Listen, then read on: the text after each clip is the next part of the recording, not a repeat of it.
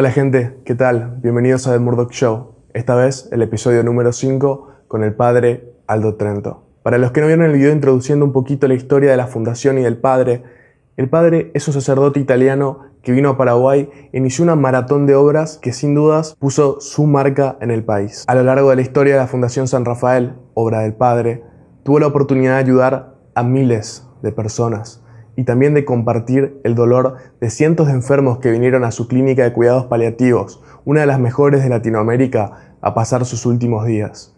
Es un alma única, con experiencias muy particulares, lo cual hizo esta conversación de verdad, con todo el sentimiento, se los digo, un honor. Espero que ustedes la disfruten tanto como yo y sin más, les dejo con ella. Nos vemos pronto. Usted sabe que al estudiar su historia, vi un montón de entrevistas, de, artículos sobre usted, una parte que me interesó mucho es su nacimiento en Italia de 1947. ¿Podría describirnos un poco cómo fue su infancia, su vivencia en el pueblo? ¿Cómo era el pueblo de Italia en aquel entonces? Bueno, yo nací en una montaña, gente pobre, éramos cinco hijos con mi papá emigrante en Suiza, para que tenía que ganar la plata para poder darlo de comer mi mamá sola a educar cinco criaturas. Después de 10 años, yo dije a mi mamá, yo voy al seminario. Y dejé mi madre, mi padre, todos mis hermanos, y me fui al seminario. Tenía 10 años y medio más o menos. Y ahí comencé a estudiar para ser sacerdote. Hasta que a 24 años me ordenaron cura. Eh, eh, en la congregación llamada de los padres conocianos. Una vez que, que me ordenaron sacerdote, era el momento más dramático para Italia, en el sentido que el marxismo, ideología de izquierda, estaba dominando. Y yo mismo me quedé víctima de aquella ideología, en el sentido que veía como la iglesia no me daba ninguna respuesta a mi deseo de felicidad, a mi deseo de verdad, a mi deseo de justicia, porque decía, mira mi padre emigrante, yo pobre acá, sin nada, entonces digo, puse mi confianza en el marxismo. Eh, tristemente, esta ideología me comió el cerebro. Eh, ahí que mis superiores me enviaron a Sur Italia a ver si cambiaba idea. Sur Italia, la montaña. A Sur Italia. ¿Y la montaña donde usted nació, el pueblo de la montaña que usted nació, estaba en el sur de Italia o en el No, norte? yo era del norte, cerca de Austria. Ah, porque siempre se habla mucho de que el norte de Italia es más afluente que el sur. No, no, no. ¿No es cierto? Me enviaron a Sur Italia, cerca de Nápoles, para ver si cambiaba la cabeza. Pero la cabeza no cambiaba. Hasta que un día vino Kissinger en Italia. Y yo, con otro profesor, organizamos una huelga para, contra el imperialismo americano Vamos a hacer un paréntesis ahí para explicar que Henry Kissinger ese era el secretario de Estado de los Estados Unidos en ese momento, Sí. un hombre muy conocido, muy involucrado en todos los temas de relaciones exteriores de Estados Unidos, y bueno, por eso el padre decidió hacerse el hombre, ¿no? Eh, era realmente contra, entonces hicimos una huelga en toda Italia para que este hombre nos pusiera pie. Obviamente no es que ganamos nada, sino que aquel día que era el día de la huelga, eh, todos los chicos tenían que salir de la aula, sin embargo cuatro se quedaron. Yo no podía dejar la aula si cuatro se quedaban, porque me habrían suspendido como profesor. Entonces me enojé con ellos, le dije, ¿ma qué hacen ustedes aquí? Todos sus compañeros están afuera y yo tengo que estar aquí con ustedes. Ellos dicen, profesor, usted tiene que entender una cosa, no es así que se cambia el mundo. El mundo cambia, se cambia tu corazón. Y tu corazón cambia si encontras a Cristo.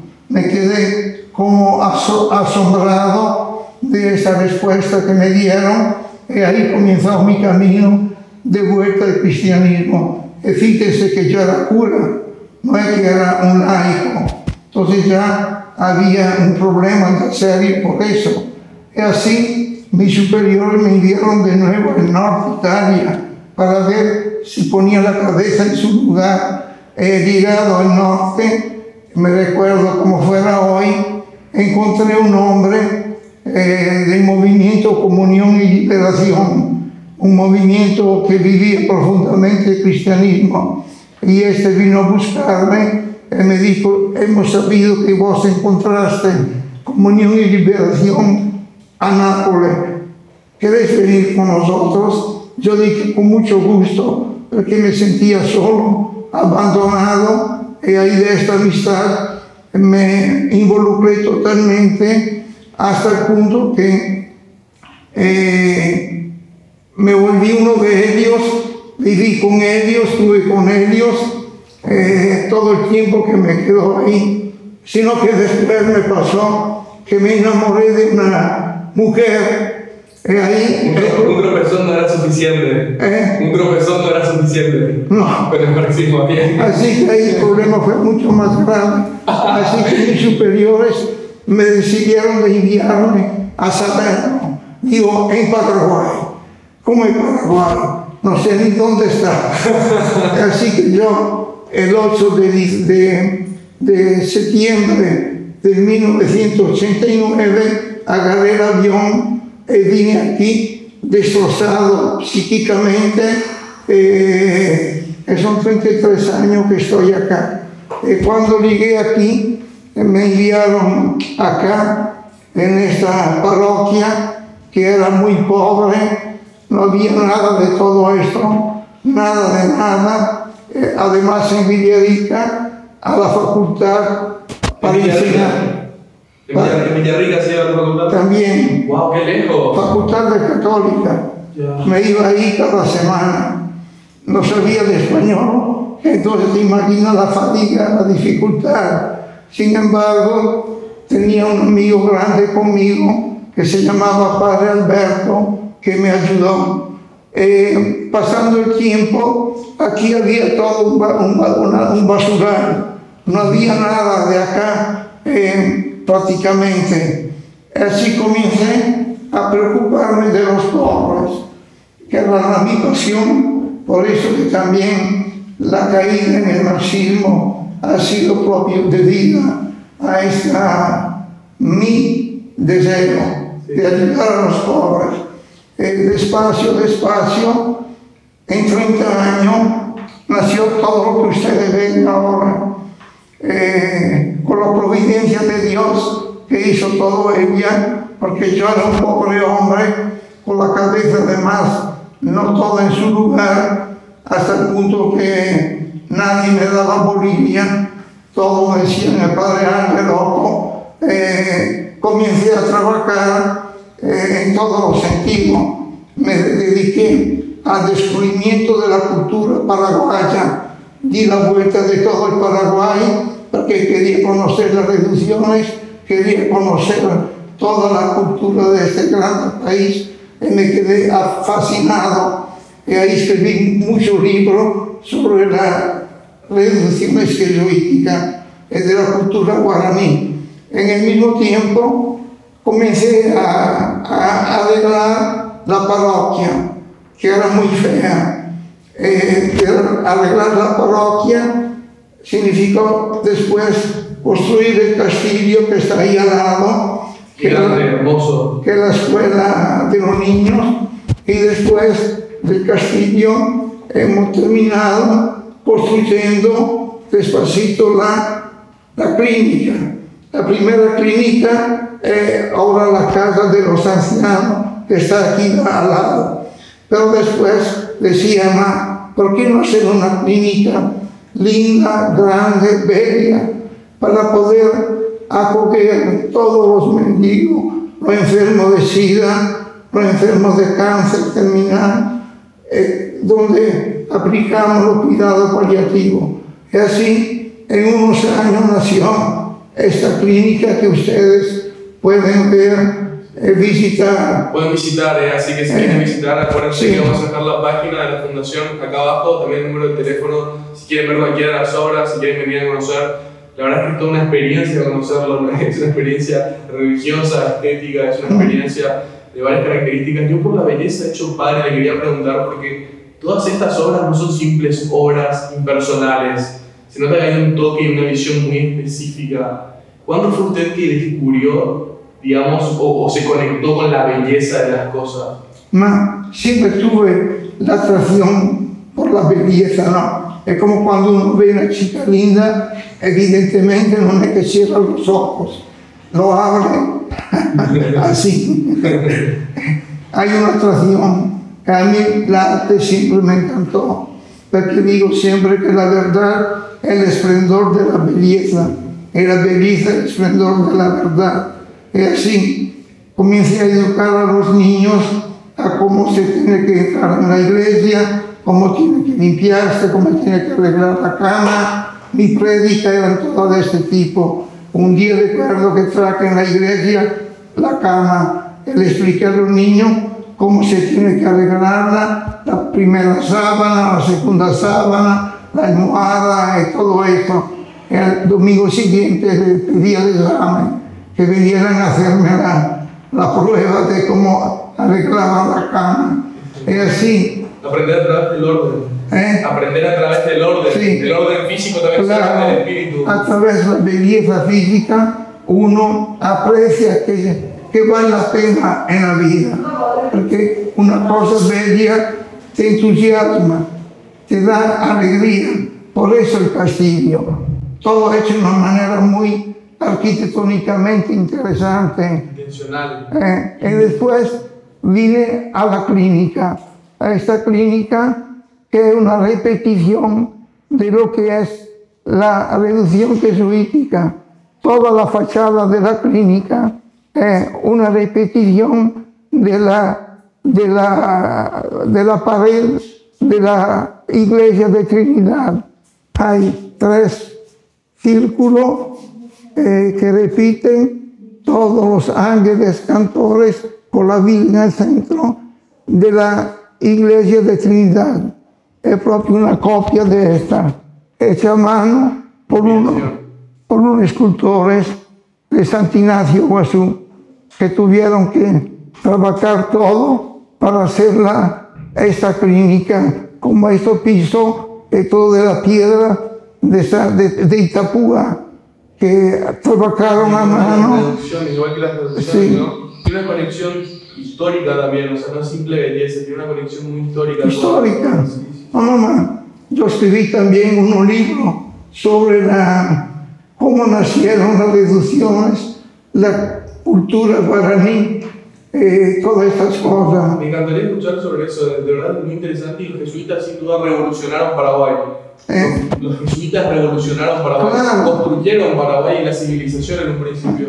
Eh, no solo, mas supieron valorar toda la cultura de los indios, porque leía esta mañana un artículo de Padre Melilla, el antropólogo que murió, jesuita, que ellos creían, por ejemplo, en la inmortalidad del alma, cosa que no existe en ninguna religión, ni los mundos griegos tenían esta concepción, de que el hombre hubiera el alma inmortal eh, obvio la reencarnación o que se iban en el fondo, no sé dónde, mientras ellos, eh, mientras ellos tenían esta cultura, por eso que buscaban la tierra sin el mar, buscar la tierra, eso es el paraíso. Eh, cuando uno moría, lo asistían y le decían, una vez que morís, salúdame tus amigos, los parientes que tenemos allá donde está la palabra, llamaban ellos el paraíso, la palabra. Eh, esta cultura me fascinó. Por eso quise hacer todas las obras de la parroquia como recuerdo, como memoria de la reducción jesuítica. Eh, De hecho, también el castillo, que recuerda un poquito la cultura europea de la civilización, ¿no? Eh, puso una síntesis Europa cristiana, è cultura gesuitica. La clinica è una cultura gesuitica, il Castillo è cultura cristiana de, dell'Europa. E così anduve crescendo. E, Rescata los orígenes y también lo nacional, digamos, cómo, cómo se expandió acá dentro de Paraguay particularmente. ¿Cómo? Rescata los orígenes europeos Mm. cristianismo y también rescata cómo se expandió particularmente acá dentro de Paraguay. come vinieron aquí los paraguayos, cioè los jesuitas, non los conquistadores, ¿eh? los jesuitas, los padres, cómo vinieron aquí, cómo se dedicaron, cómo se entregaron a los indios, que lo llamaban como hijos, lo amaban como hijos. Eh, de esta postura entendí que era importante que tuviera esta atención yo, primero, sentir que estos son mi hermano, mi hijo, y por ende la clínica, por ejemplo, que ha asistido a morir a más de 1.500 personas hasta ahora. Hemos acompañado a morir hasta el punto que tuvimos que comprar un cementerio porque no teníamos más lugar donde ubicar. Y también hoy murió uno, una persona que no había nadie, un español que pasaba de acá y murió. Y nosotros lo hemos aceptado, como mañana vamos a aceptar dos personas de limpio que vienen aquí porque son cáncer terminales. Entonces, acá la cosa bella es que se abraza todo, homosexuales, lesbianas, todito, sin ninguna discriminación. Eh, lo se acerca con amor, con cariño, no le pedimos ni la cédula ni nada, ni de dónde vienen, de qué han hecho, lo que no han hecho. Lo importante es que se sientan amados, se sientan queridos y que puedan descansar en paz. Qué hermoso, qué hermoso, Padre. Usted sabe, yo le quiero preguntar como, como ser humano, ¿no? usted una con tanta experiencia espiritual, me dice lo importante que, que es amar a, las personas como hermanos, como hijos. Yo lo veo muy sincero también, o sea, nunca he escuchado a un padre tan sincero como usted diciendo que se enamoró en su juventud, de que alguna vez creyó en el marxismo como una solución para los problemas de los pobres, por ejemplo. Le pregunto, ¿usted una cosa es pensar que debemos amar a los demás como hermanos y como hijos, y otra cosa muy diferente es sentirlo. ¿Usted siempre, usted siempre lo sintió así o antes no tenía ese sentimiento? No, no, yo nací con esta, Con esta devoción. con esta gana, con este deseo, porque veía mi pobreza en casa. Entonces decía, yo necesito de todo, mi mamá de todo, no tenemos nada. Entonces crecí con la pasión para los pobres. Toda mi vida ha sido, es por eso que me hizo hacer también tanto, tanta equivocaciones, si queremos, como la pasión por la ideología marxista, ¿no? Porque me parecía Tentadora. de encontrar ahí la respuesta a, a lo que el cristianismo no me daba, porque veía el cristianismo como una moral, una moral que me decía, haz, haz o no haz, más nada más. No era un encuentro personal con Cristo que entra en mi vida, que me hace entrar a descubrir qué significa ser hombre, como decía un grande doctor de la, del primer siglo cristiano, encontrando a Cristo, me descubrí hombre. Yo no me sentía hombre, me sentía como sofocar, como, como morir en una, en una moral que... No tenía presencia en el mundo material, Eh, podría sí. decir. una moral y no como un acontecimiento, como algo bello que entra en la vida y que te hace respirar, te hace vivir, te hace gozar te, impri- y te impuca a entregarte a los demás como te entregaste a Cristo. Esto. ¿Cómo, ¿Cómo cambió eso para usted? Porque yo sé muchísimos jóvenes que se sienten hoy mismo así, sienten que el cristianismo es, es, es más bien un peso y una responsabilidad, incluso como usted dice, una idea muy abstracta que requiere mucho de uno, pero no ven el impacto y no miren la belleza en sí de su creencia. ¿Cuándo cambió eso para usted? ¿Cuál fue, cuál fue el cambio del chip que, que vio eso? cambio aconteció quando incontré un sacerdote che si chiama Don Giussani, che mi abbracciò e mi dijo, che bello lo che ti sta passando, perché mi fui junto a él diciendo de Giussani, mira que acá perdí la cabeza por, la- por una mujer, eh, sufría, sufría como un perro, hasta tener una depresión que me duró casi 30 años. Eh, y me abrazó diciéndome, qué lindo Padre Aldo, ahora finalmente te vuelves un hombre. Esta cosa me dio mucho consuelo. Y así, seguido, acompañado por este sacerdote, eh, el Señor la Virgen me ayudaron a hacer los pasos que me pidió, la de venir a Paraguay, que ha sido una distancia muy dura. Me parecía de volverme loco. Sin embargo, me obedecí en la obediencia, en el sufrimiento. El Señor hizo todo lo que está aquí. Propio yo le ofrecí simplemente la mano, mis dones que tengo, y basta. Todo esto lo hizo la providencia. Entonces fue, fue el amor, digamos, lo que lo despertó a usted como hombre. Claro. vio la realidad de la carne, por decirlo Claro.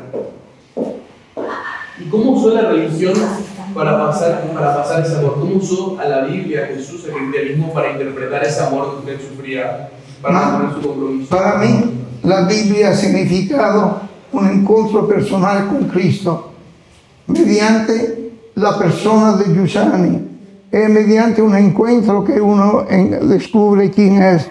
Es como los apóstoles encontraron a Cristo y Cristo llamó uno, cada uno por nombre. Y del encuentro con Cristo, su vida de ellos cambiaron. Así cristianismo se transmitió en la historia siempre por un encuentro. Fulano encuentra a Mengano, Sultano, y estos se quedan fascinados porque ve que conviene, conviene ser cristiano, porque significa descubrirse hombre, Eh, descubrir también que es posible amar eh, sin usar, sin egoísticamente poseer una persona o usarla o tirarla, como hacen la mayoría hoy en día, ¿no? Que una relación entre hombre y mujer normalmente simplemente una herramienta que tiran, usan y tiran. Y después todo se apaga, con todo lo desastre que hay, feminicidio, celo, toda esta cosa, debido propio al hecho que no han encontrado a Cristo. A mí me gusta, quizás sea un error, no sé si para ustedes es un error, por ejemplo, intelectualizar la, la religión. Me parece muy interesante lo que usted dice de encontrarse hombre. Más o menos lo que yo aprecio es que uno se encuentra hombre, pero en el otro. Y ese es el punto clave, siento, y también de lo que, que enseñaba Jesús, siento de su mensaje más profundo en el fondo, usted me dirá si, qué opina de mi perspectiva, ¿no? que sabe mucho más de, de todo.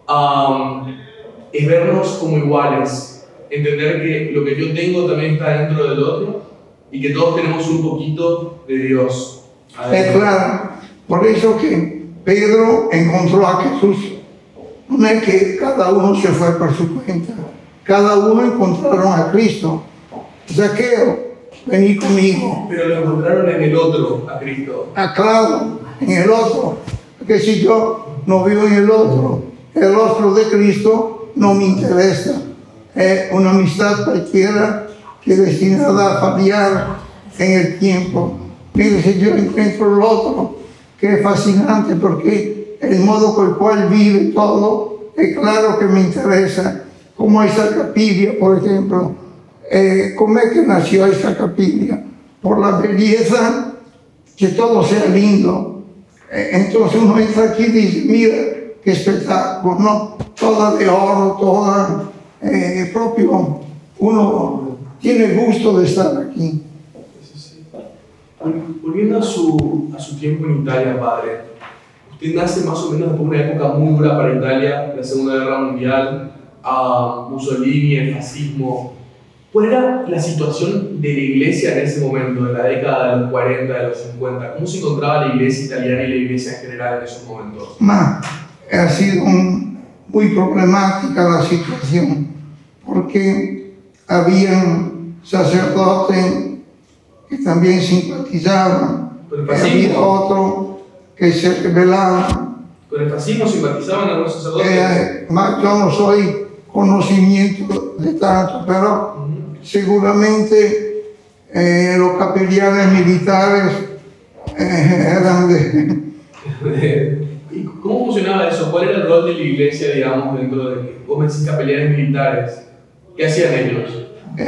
Ellos acompañaban, por ejemplo, yo nací después del fascismo, ¿eh? entonces no hay que puedo decir nada. Eh, por ejemplo, la armada de Mussolini eh, fue acompañada en Rusia, en, en, en Donbass, por, eh, con un capellán también, que asistían a los soldados, porque pobrecito eh, tenía necesidad de haber un consuelo de parte de alguien que le recordara sus orígenes, que le tenía viva la fe. Después se quedaron casi todos muertos allí en Donbass por el frío, por el frío que, que congelaba a toda la gente. Ya, ya, comprendo.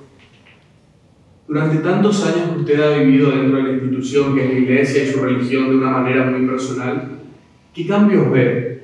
Ya sea en, la, en cómo se siente el cristianismo hoy en día en comparación en el pasado y en la iglesia como institución. Ma yo personalmente soy contento porque la iglesia como institución la veo como la expresión de la presencia de Cristo en el mundo. Cristo se hizo carne en una realidad orgánica al tiempo y al espacio. No existe una iglesia por aire. Entonces es evidente que Cristo, creando el primer colegio apostólico con los doce apóstoles, le dio una forma a la iglesia históricamente hablando. Y esta forma está siguiendo desde hace dos mil años. Hecha por hombres pobres, hombres pecadores, hombres que, que tenían todos los defectos de todo, como tú y yo, que tengo aún. Eh, pero el modo por el cual Cristo eh, eligió ha sido esto, de dar una estructura, una forma de vida, de manera que fuera una compañía de amigos que iban por el mundo a evangelizar a todo el mundo. Y en cuanto a la creencia de las personas, eso sería la, la, la, del plano institución. En cuanto a la creencia de las personas, ¿cómo usted ve que hoy se vive el cristianismo, eh, digamos, la población general, en comparación a cómo se vivía antes? Eh, este es un problema. Hoy, tristemente, también por culpa de nosotros, pastores, hemos olvidado qué significa evangelizar. Y por ende, hay como una distancia, en particular con los jóvenes, respecto a la iglesia. Eh, todo lo que el Papa nos insiste es volver a una nueva evangelización, a proponer Cristo como camino, verdad y vida a los jóvenes. Que yo veo que los jóvenes si encuentran un sacerdote enamorado de Cristo, ellos siguen. Siento que el cristianismo últimamente está siendo más utilizado como criterio de demarcación, más para separar, le prestan más atención a, a, a qué el cristianismo dice que no, en vez de a qué el cristianismo dice que sí. Sí. El elemento de unión es lo que no se destaca nunca. A mí me parece un sinsentido porque es, es lo que Jesús quería. Il problema è che il cristianismo non è un no, il cristianismo è un sì, è una plenitud, no è no, no, no, no. E esto che mi hizo andare in crisi a mí, perché no, no, no. Entonces digo, Si todo es no, yo no me interesa nada. Mientras el cristianismo es Cristo que vive en la vida y te dice, mira qué bello que amar a una persona de esta forma, mira qué bello amar a tu novia de esta manera, mira cómo es bello vivir de esta forma y eso te atrae. Si ves, todo es pecado, todo es malo, todo es negativo. Y hay algunas ramas que han llegado tan lejos como para decir que una vez que vos te equivocaste una vez o pecaste una vez, significa que estás privado del cielo. ¿eh? Hay algunas ramas del cristianismo, eh, no sé si me ocurren algunos calvinistas, por ejemplo, que han llegado a decir que una vez que vos pecas una vez, cometés un error, ya estás privado del cielo. no, estas son estupideces, son estupideces tenemos que quitarlo. No es la cosa. Mas Dios te ama tanto que por cuanto pecado hiciste, basta que digas, Señor, piedad de mí, y ya te estás salvo. No, tenemos que pasar de esta imagen negativista del cristianismo a una imagen realista del cristianismo, que es una, una vida mejor, una vida mejor. Mira qué pasó cuando la Europa era cristiana. Nacieron todos los conventos, toda la iglesia, todo, para decir que era un más, nunca un menos. El cristianismo no es un menos. Si fuera un menos, yo dejaría todo y me, me, me- me iría. Porque ¿qué sirve todo lo que hice si es un menos? El cristianismo es un más, un más y siempre más. Por eso comencé 30 años atrás con el limpiar, eh, digo, la basura que tenía en la parroquia. Eh, he llegado, con la gracia de la providencia divina, a lo que vos te ve. Propio porque es un más, un más, un más, un más. Me, encanta esa, esa interpretación del cristianismo como una afirmación, que no de tanto falta, bro. Usted sabe, este ya es un problema muy personal mío, no sé, ya casi que le estoy pidiendo un consejo, ya fuera de plano de entrevista, de verdad, muy personal para mí. Yo cuando interpreto el cristianismo como afirmación, que es mi interpretación favorita de todas las cosas, de hecho, encuentro otra contradicción que me preocupa y, y siempre me preocupó, de que tengo tres años me preocupa, no, no, no puedo hacer, no puedo aceptar esa idea, que es, digamos que yo por casualidad de la vida justo no creo en Cristo, porque no me lo enseñaron de pequeño, porque no estuve expuesto a esa idea, pero toda mi vida me dediqué a ser una buena persona, en hacerle bien a los demás y a dar lo mejor de mí para el mundo. Según lo que yo interpreto de la Biblia, si, si, igual, de todas formas yo estaría condenado por no ¿Eh? creer en él. Claro, ¿eh? porque como me dicen, tenés que hacer, así yo no estoy capaz ni de mover una piedrita, ¿cómo puedo hacer?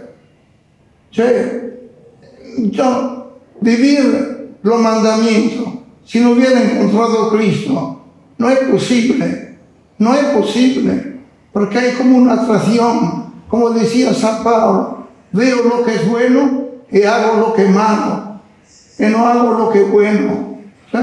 Hay una debilidad ontológica en el corazón humano. Por eso que Dios se hizo carne. No es que Dios perdió tiempo venir en la tierra. Vino para darle una esperanza al hombre, para darle, enseñarle un camino. Ve- Vengan detrás de mí todos ustedes que estáis cansados y demoralizados y yo os salvaré. Esto es el cristianismo. ¿usted cree que la salvación está implícita en el bien? Digamos. O sea, si yo no conociese a Cristo, por ejemplo, si no, no estuve expuesto, pero hago el bien, significa que conozco a Cristo inconscientemente, que actúo a Claro. su voluntad. Por ejemplo, todos los que no conocen a Cristo, eh, evidentemente tendrán también ellos la salvación, porque si no, no es culpa mía si soy budista. Nací en una realidad budista, el Señor en su misericordia será Él que me salvará.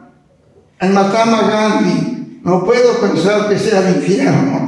No, no, porque- eso, eso me cuesta a mí, sí. eh, también era budista porque o sea, hizo el bien y se entregó a los demás con todo cariño. El Papa actual también con la- el encuentro que hace con lo que es de todas las religiones, exacta siempre esta relación personal con Dios, como los indios con tu papá. Es decir, no es o sos cristiano o te vas al infierno. Absolutamente. Dime, Padre, ¿usted cree que la salvación está en todo ser humano, incluso en el que hace el peor mal? No, el problema es que hay la libertad del hombre. No es que el infierno sea un castigo de Dios. Soy yo que digo de irme.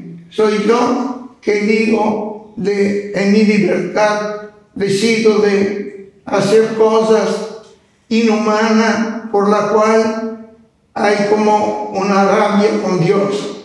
Pienso a Hitler. Hitler, ¿dónde estará? No puedo decir. Porque depende de su libertad. Si en el último instante digo, Señor, perdóname, está perdonado. Es como Putin, con lo que está haciendo. Eh, solo Dios puede juzgar la libertad de una persona. Yo no puedo decir, Él está condenado. Porque ¿quién soy yo para decir esto? Claro, es un juicio, es un juicio humano, no puedo decir en cuanto al plano más grande. Pero de todas formas me incomoda, me incomoda esa, esa idea. Pero Dios, Dios sabrá, ¿Eh? Dios sabrá por qué. Um, padre, le quiero preguntar principios de racionalidad de los jesuitas, por ejemplo. ¿Qué es lo que diferenció a los jesuitas de otras ramas del cristianismo? ¿Por qué los jesuitas hicieron tanto y construyeron tanto? ¿Es por, ¿Es por los principios de racionalidad que tenían? ¿Cómo es que interpretaron, digamos, mejor la Biblia para poder construir sociedades? Es porque tomaron en serio el cristianismo.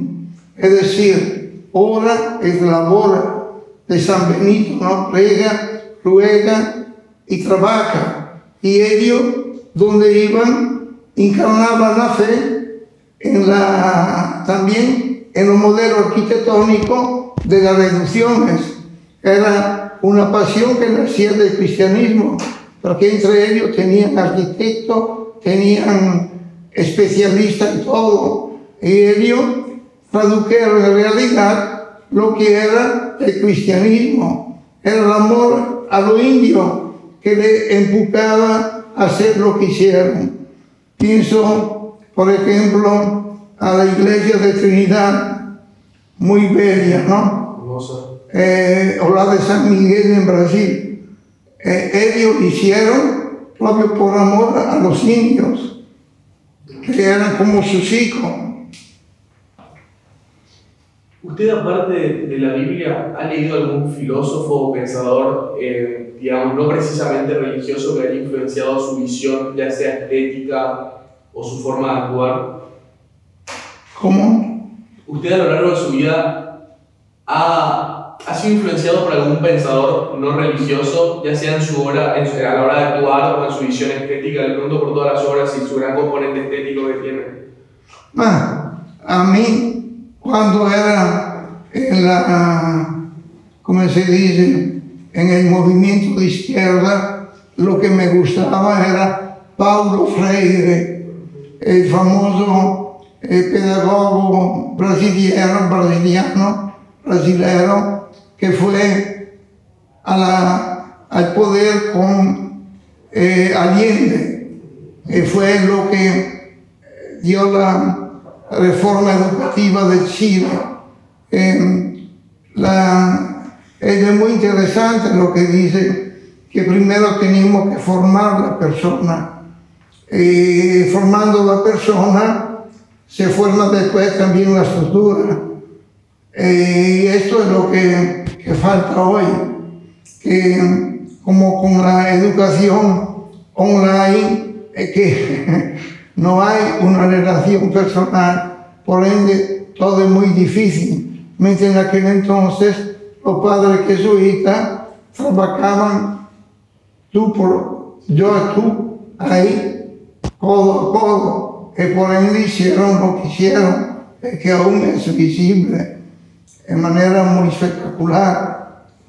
Estoy completamente de acuerdo con usted en que hoy se trata de sintetizar demasiado y tomar todo como si fuésemos una abstracción y nunca podemos negar nuestro lado humano y el impacto que causa, por ejemplo, esta belleza. Yo cuando conocí la Fundación San Rafael me acuerdo que hablé con Caro y le, le había, me había contado a ella que a veces le reprochan incluso a ustedes, por ejemplo, la belleza del centro cultural, que es enorme, es hermoso. Yo me enamoré personalmente de la Fundación, sí, del centro cultural. Yo me enamoré de la Fundación cuando me enteré de esa filosofía que tienen ustedes de influenciar a las personas a través de la belleza y el orden. O sea, ¿por qué darle al pobre lo menos posible? ¿Por qué no presenciarle la belleza en sí misma y que esa belleza construya dentro de él? Eh, por eso que yo usé eh, material barato, árboles caídos, tablitas así, para hacer toda aquella obra ahí, ¿no? Que tiene todos los, los pilares, todo de madera entorcida. Eh, había que ingeniársela, había que ingeniársela. Eh, darle la vuelta pero es todo lindo porque todo tiene un fin, una estética, y uno que entra ahí se queda encantado en el ver estas cosas. Para decir que con poco se puede hacer mucho. Acá en Paraguay yo encontré tanta gente, escultores, pintores, esto por ejemplo es un paraguayo que me hizo todo. ¿No? Non è un professore ni un architetto, è él que me hizo todo. Eh, mira qué espectáculo.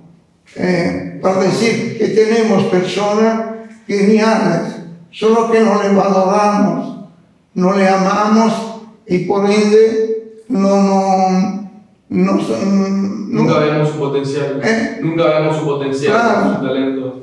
Porque si nosotros diéramos más importancia también a la gente del campo, que son talladores maravillosos, eh, no sería así también la pobreza que vivimos, ¿no?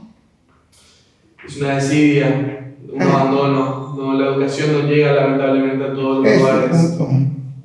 Por eso cuando entran al cargo chico, eh, entienden cómo es y se quedan entusiastas. Padre, Dios, tiene tanta experiencia, es una oportunidad única para preguntarle cosas ¿qué, ¿qué vive usted en el dolor? ¿Qué le enseñó el dolor? Usted ha podido presenciar el dolor más cerca que el 99% de las personas. ¿Qué vio en el dolor? ¿Qué encontró en los ojos de una persona sufriendo? El dolor. El dolor. ¿Qué le enseñó el dolor? Eh, es, es una lo siento muy, muy fuerte. Muy personal. Porque también ahora que tengo esta artrosis, me cuesta mucho. Eh, lo ofrezco al Señor. Entonces, también los pacientes me ven así, que se siente como consolado, que ve que el país también es humano. Es humano como todos que no soy nada, solo un pobre hombre, como la cuchara en mano de Dios, la cuchara del albaní. Eh, y por ende, en este sentido, soy contento porque soy motivo de consuelo también para ellos. En toda su carrera de, de, las obras, de la escuela, de la clínica, de cuidados paliativos, ¿hay algún evento que destaque en particular como que le haya impactado mucho? Puede ser, no sé, algún paciente en específico, algún niño en específico. ¿Hay algún Por ejemplo, mi hijo adoptivo, que adopté un hijo que ahora tenía, tenía 24 años, todo entorcido, eh, murió la semana pasada, eh, me dolió mucho, eh, sufrió mucho, pobrecito esto me impactó el verlo sufrir en estas condiciones, ¿no? Eh, eh, porque solamente en el cementerio que tenemos en la granja tenemos 126 enterrados ahí. Eh, porque antes teníamos, íbamos a llevarlo al cementerio del este, la Recoleta, pero después no era más posible entonces tuvimos que buscar un lugar donde enterrar a nuestros hijos que mueren acá. Eh, y todo esto para mí es un dolor cuando muere uno, porque te ve que jóvenes, chicas jóvenes, chicos jóvenes, que por culpa de SIDA se van. Es un dolor para que no te puede hacer nada para ellos, sino quererle. Quererle, abrazarle, amarle y acompañarle a prepararse a morir. Creo que, creo que deberíamos hacer eso por todos igual. A mí, por ejemplo, me tocó tener un papá muy mayor. Yo siempre fui consciente de que mi papá yo no le iba a poder disfrutar tanto quizás como otras personas. Y nada, no pierdan el tiempo, no, no, no hay por qué esperar a que le pase algo malo a una persona para empezar a amarla y cuidarla y valorarla. Padre, ¿cómo procesamos una desgracia? Según usted me cuenta de su hijo, ¿cómo, ¿cómo lidiamos con esa desgracia? ¿Cómo lidia usted con la, con la tragedia? Es con la gracia del Señor que me da la fuerza, porque yo, eh, sinceramente, hay momentos muy duros es solamente la gracia de Cristo, la oración, que me da la fortaleza de seguir adelante, eh, ofreciendo al Señor mis dolores, todo lo que hago. Eh, y gracias a Dios tengo también un consejo directivo muy bonito que trabaja mucho eh, gratuitamente y esto permite que todo el personal que son casi 200 personas, puedan aprender a cómo se tiene que vivir con estas personas que sufren. Imagino que la experiencia lo cambia cualquiera. Mm. ¿Qué es lo que le dice la gracia del Señor a usted cuando, cuando usted está lidiando con esta tragedia? Usted me dice que la gracia del Señor es la que lo sostiene, ¿qué le dice la gracia del Señor? ¿Qué le hace sentir? La gracia del Señor yo lo veo caminando. En el momento me parece todo negro, pero caminando me di cuenta que el Señor nunca me abandona, está siempre por atrás empujándome. Y lo veo todos los minutos, porque también cuando no logro, eh, a veces quiero pararme, el Señor está ahí listo para ayudarme, para empujarme, para seguir adelante. Qué lindo mensaje. Muchísimas gracias, Padre, por Gracias a ustedes. Y vengan a visitar la fundación. Ah, nos esperamos acá en la capilla, nos esperamos en el centro cultural. También está la pizzería Dos Sobre Mío, que son fantásticas las pizzas. Se usan todas las ganancias para financiar las obras de la fundación. Y nada, nos esperamos acá, chicos. Muchas gracias por ver. Nos vemos pronto. Gracias. No, qué padre, usted, Dios. Me siento sumamente afortunado por poder compartir, por, por tener su tiempo en ese mundo, ¿verdad? Que muchas experiencias que carga usted.